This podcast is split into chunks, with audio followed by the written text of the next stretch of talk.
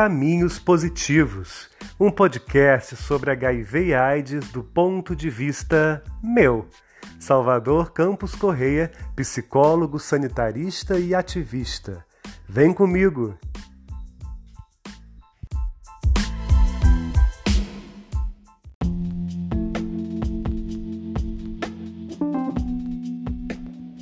Hoje nós falaremos da reabertura do comércio e das lojas físicas nas principais cidades brasileiras. Falaremos sobre a prisão do bombeiro acusado de ter escondido as armas do crime que matou a vereadora e defensora dos direitos humanos Marielle Franco. E por fim, falaremos da Marcha pela Vida organizada pelo Conselho Nacional de Saúde com a participação de entidades de saúde, mas que ocasionou em alguma esfera um descontentamento de algumas representações da sociedade civil. Saiba por quê escutando esse podcast até o final.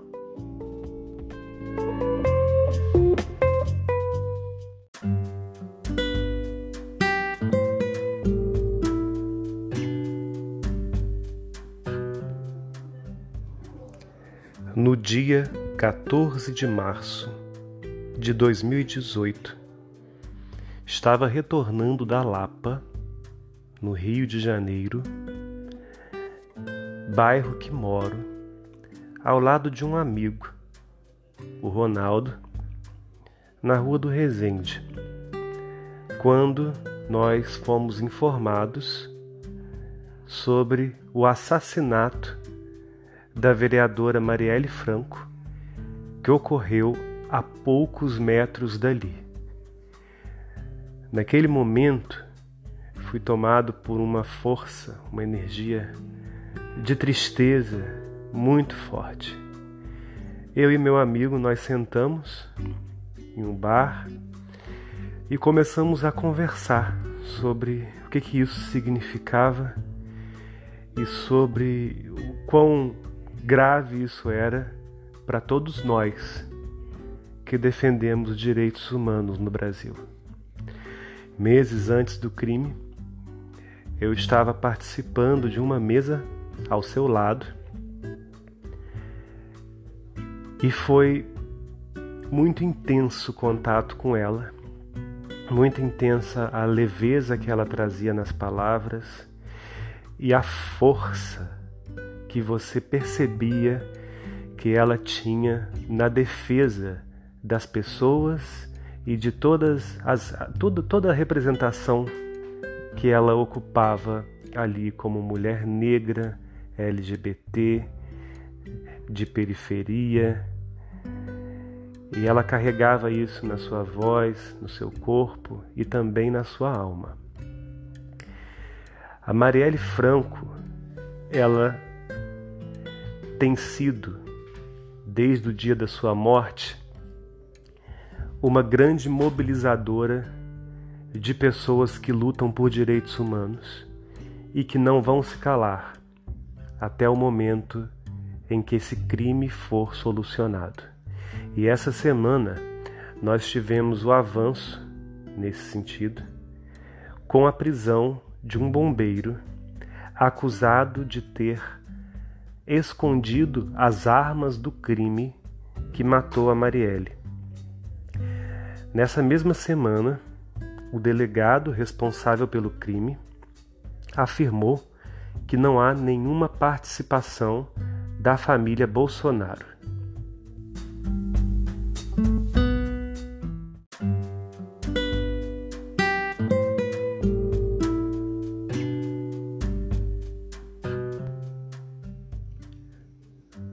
Naquele dia, na nossa roda de conversa, eu vi na Marielle uma grande mulher.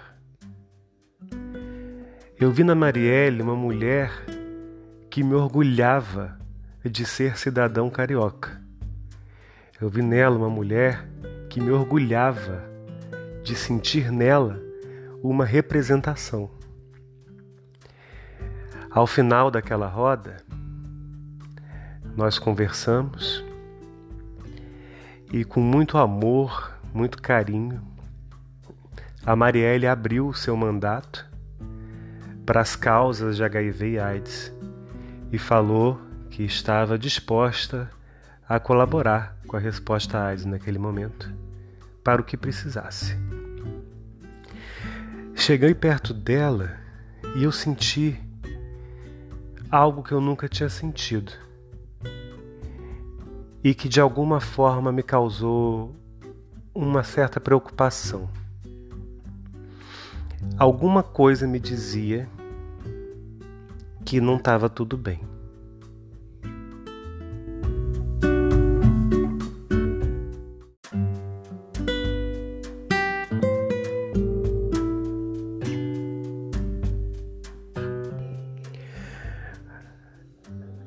Dia do assassinato da vereadora Marielle Franco, minha mãe, uma senhora que mora no interior do Rio de Janeiro, sempre me liga preocupada para saber se eu estou participando das manifestações de rua. Essa preocupação dela é uma preocupação que atinge também a muitas mães de ativistas, de pessoas que moram em comunidade de pessoas negras, de pessoas defensoras dos direitos humanos e de pessoas que têm um ponto de vista que muitas vezes vai contra determinado grupo político capaz de matar uma pessoa em função de sua ideologia. É por isso que esse crime precisa urgentemente ser solucionado. O Brasil precisa saber quem matou a vereadora Marielle Franco. Não podemos mais esperar. Chegou a hora da verdade. Precisamos saber qual grupo político, como sempre reforça o deputado Freixo, mandou matar Marielle Franco.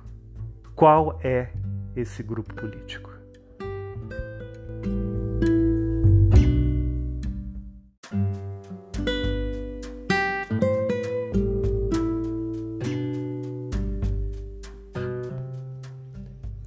Essa semana também foi marcada pela reabertura de parte do comércio e lojas físicas de grandes cidades brasileiras.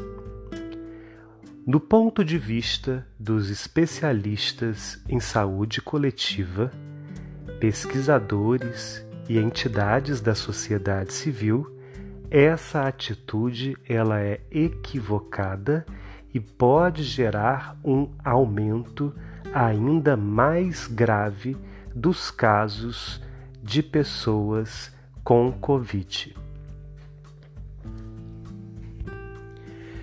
Isso acontece porque nós temos uma curva em ascensão, ou seja, os dados epidemiológicos mostram que a quantidade de pessoas sendo diagnosticadas por Covid-19 segue aumentando no Brasil.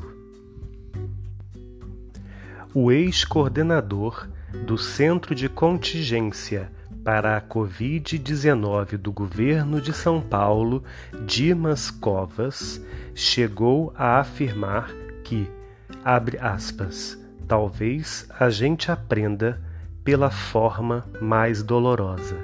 Fecha aspas.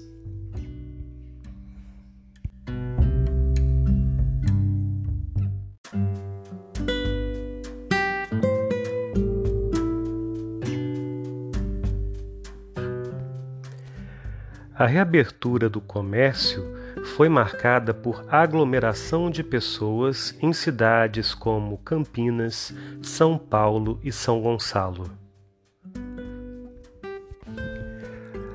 Para nós, ativistas, sanitaristas, pesquisadores, a reabertura do comércio é uma ação gravíssima e que coloca em risco milhares de pessoas, Quando isso acontece com uma curva em ascensão, nós estamos abrindo a porta da epidemia diante de um sistema de saúde que já está colapsado e fragilizado. As consequências podem ser impensáveis. Nós estamos diante de uma situação que pode ter consequências gravíssimas e com muita situação desafiadora para toda a sociedade brasileira. A sociedade civil organizada tem feito uma série de ações para responder à Covid-19 e à epidemia do novo coronavírus. Algumas dessas ações são distribuição de cestas básicas para comunidades mais afetadas pela epidemia, para comunidades que estão numa situação de maior vulnerabilidade, que falta água, que falta sabão, que falta o cuidado básico de higiene. Tem sido também através da distribuição de kit de higiene. A gente tem visto uma série de lives solidárias acontecendo também por parte da sociedade civil e artistas, e também algumas ações, como o do Grupo de Trabalho sobre Propriedade Intelectual, que tem tentado é, aprovar, pautar a aprovação da lei que pode garantir que o acesso ao tratamento e à prevenção do novo coronavírus seja para todos.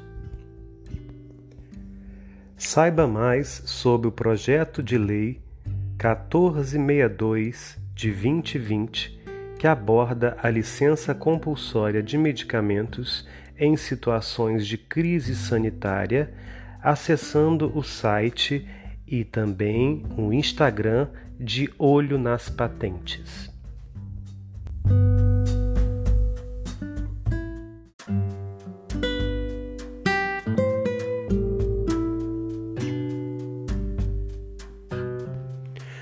Por fim, no último dia 9 de junho, terça-feira, ocorreu a Marcha pela Vida.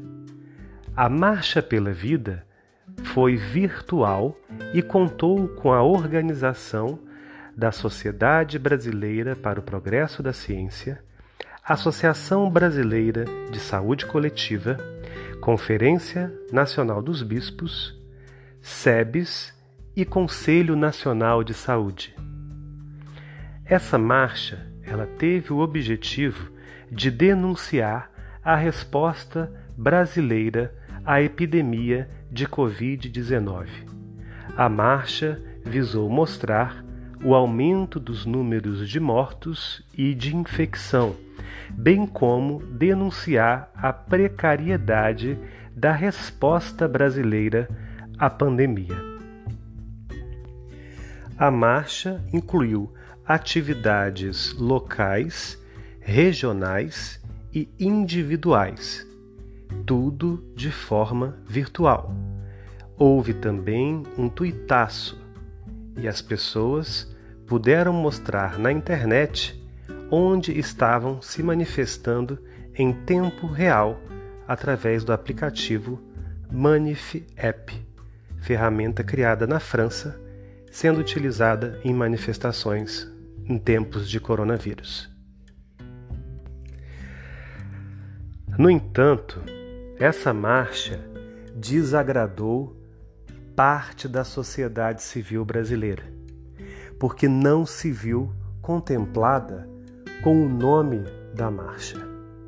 Vale lembrar que esse nome tem sido utilizado em outras marchas de mulheres que são contra aborto, quase sempre vinculadas a grupos e instituições religiosas. Em função disso, essa marcha ela desagradou parte do movimento social, incluindo importantes instituições na resposta à AIDS no Brasil. Certamente a escolha do nome foi infeliz. O nome poderia ter sido outro. Não havia necessidade de se colocar é, uma marcha é, tão ampla e tão importante para o país é com o mesmo nome de uma outra marcha que é tão polêmica e que está no âmbito dos direitos das mulheres, do âmbito dos direitos é, à saúde da mulher, né, e acaba sendo é, criando uma divisão é, que é totalmente grave para o contexto atual que a gente vive no país. É importante garantir a vida de todas as pessoas que hoje estão sem acesso à saúde em função do novo coronavírus e também em função das dificuldades de se acessar serviços de saúde em função de julgamentos morais, que é o caso de pessoas é, que cometem aborto e necessitam de serviços de saúde.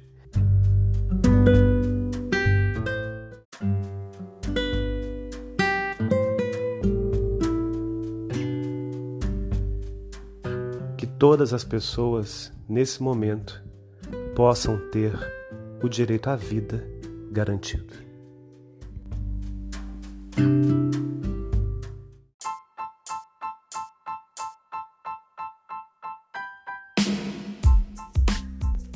Este foi mais um episódio do Super em Alta. Muito obrigado por ter escutado até o final. Até a próxima semana.